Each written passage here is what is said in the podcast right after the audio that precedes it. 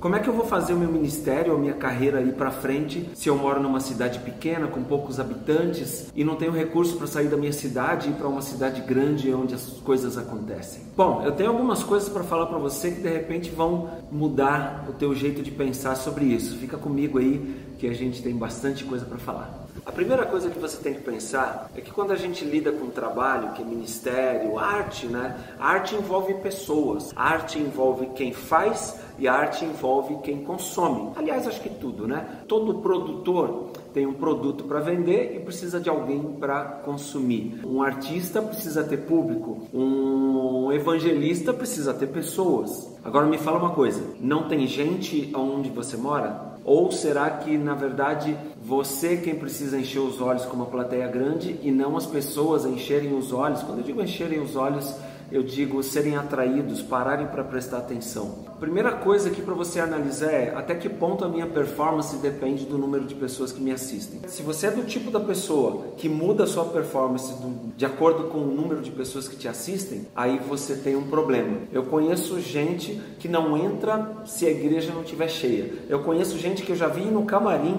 perguntando quantas pessoas tinham e atrasar o show ou o culto começar para esperar mais gente chegar. Mas não era para porque estava pensando nessas pessoas que estavam chegando, era pensando nele porque a pessoa tinha que ter a plateia grande para poder ficar bonito na foto, para poder ter uma performance legal. Você precisa saber se esse é o teu tipo. Talvez se você for esse tipo de pessoa, então nós estamos falando de um assunto diferente. Eu estou aqui enquadrando no ministério e na carreira. Segunda coisa que você precisa pensar é que de qualquer lugar do mundo da cidade mais distante da Rússia, você consegue alcançar outra pessoa, incluindo Arujá, onde eu moro.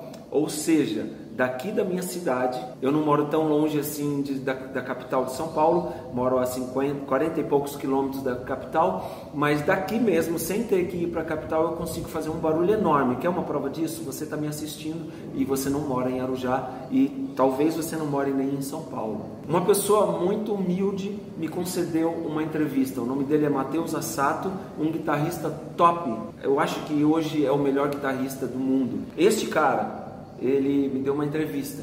E nessa entrevista eu mesmo usei ele como exemplo. Eu falei, Mateuzinho, olha só, você já é a prova, você já é a quebra de crença. O que, que é crença, gente? Crença é uma história que você conta para você mesmo e acredita. Ou é uma história que alguém conta para você e você acredita. Ou é uma história que a vida contou para você e você acredita e passa a contar essa história. Por exemplo, é, morar no interior não, não vai levar você ao sucesso. A maioria das pessoas que eu ouço, e falo de diversas áreas, do marketing, de vendas, de business, de ministério, são pessoas que moram no interior e hoje entenderam que não precisam se deslocar para a capital. Sabe o que é a capital? É um oceano cheio de tubarão se engolindo.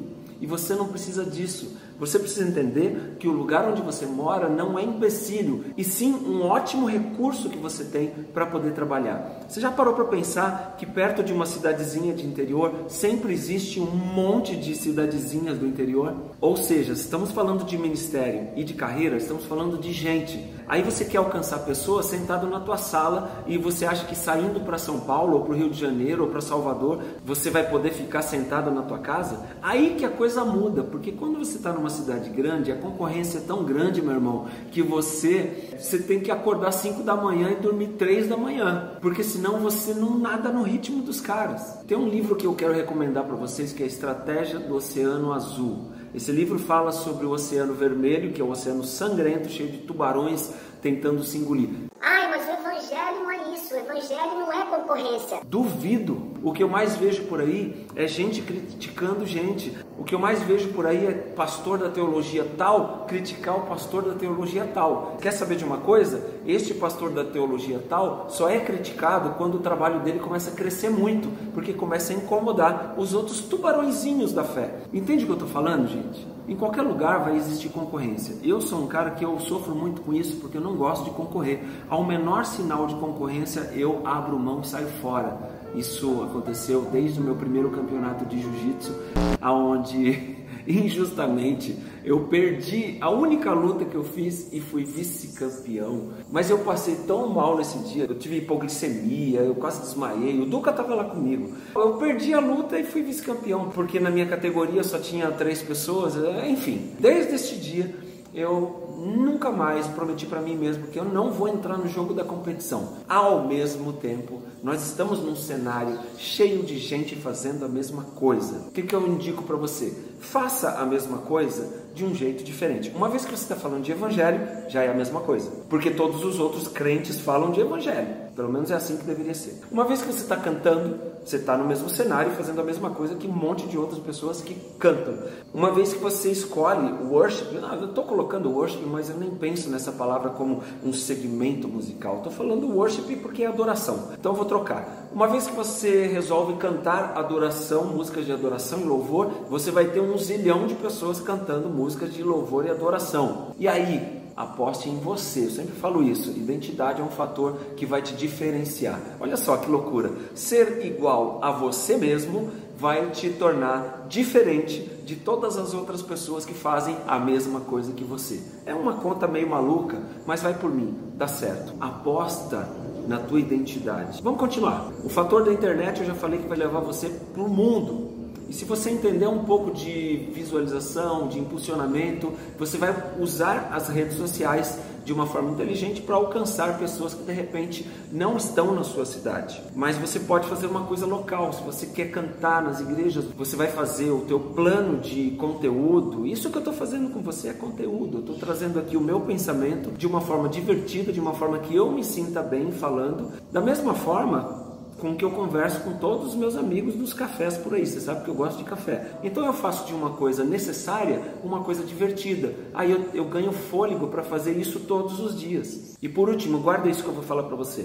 Faça das maiores barreiras as suas maiores ferramentas. Você tem um fator que eu não tenho, porque a minha influência sobre as pessoas da sua cidade é considerada influência digital, porque eu alcanço as pessoas através da rede social. Mas você tem um alcance que eu não tenho, que é local, orgânico e pessoal. Utiliza isso para o teu trabalho, para o teu ministério. O fator boca a boca, que é um fator que eu não tenho e você tem. Eu tenho na minha cidade, eu tenho em São Paulo talvez. Eu tenho nas pessoas que me ouvem pela internet e comentam com outras pessoas. Olha, aquele cara é legal, ele é maluquinho, mas ele fala umas coisas bacanas. Este fator do boca a boca você pode ter tanto na tua cidade quanto na rede social. Indicação é quase que um boca a boca, mas o fator da indicação é uma pessoa que te vê pessoalmente e vai falar pro amigo, vai ver aquele cara porque ele é legal. Encontros locais. Você sabe que eu gosto de café. E você acha que café eu não posso tomar na minha casa? Eu gosto de ter pessoas. Eu invisto no networking e conhecer pessoas. Me permito fazer amigos. E você tem uma cidade que não é tão grande assim de repente e você pode trazer pessoas para o teu meio, promover eventos locais, tanta coisa que dá para você fazer com aquilo que você tem e de repente você está focado naquilo que não tem. O que você não tem? O palco do Rio Song. O que você não tem? Uma igreja lagoinha para você ser líder de louvor. O que você não tem? Não sei. Talvez eu não saiba o que você não tem. Talvez eu saiba o que você tem. Eu estou descrevendo tudo aqui, porque isso aqui são coisas que eu tenho e com certeza você tem. Uma última palavra: chega de mimimi, chega de dar desculpa para você mesmo. Você não deixa de fazer as coisas porque você é desfavorecido pelo meio. Você não deixa de fazer as coisas porque você não tem uma guitarra legal ou porque a tua voz não faz o melisma do não sei de quem. Você deixa de fazer porque você não quer fazer. Porque você mesmo contou a seguinte história para você: não vai dar certo para mim porque eu moro na cidade de interior. Chega dessa mentira. Espero que você tenha gostado desse vídeo. Se gostou, deixa o teu joinha aí e compartilha esse vídeo. Comente com o teu amigo do interior. Fala para ele, para ele acordar, dá um chacoalhão nele. E se for você essa pessoa, dá um chacoalhão, faz aí uns polichinelos, acorda para a vida, porque tem muita coisa para fazer. Tchau, tchau. Deus abençoe. Valeu.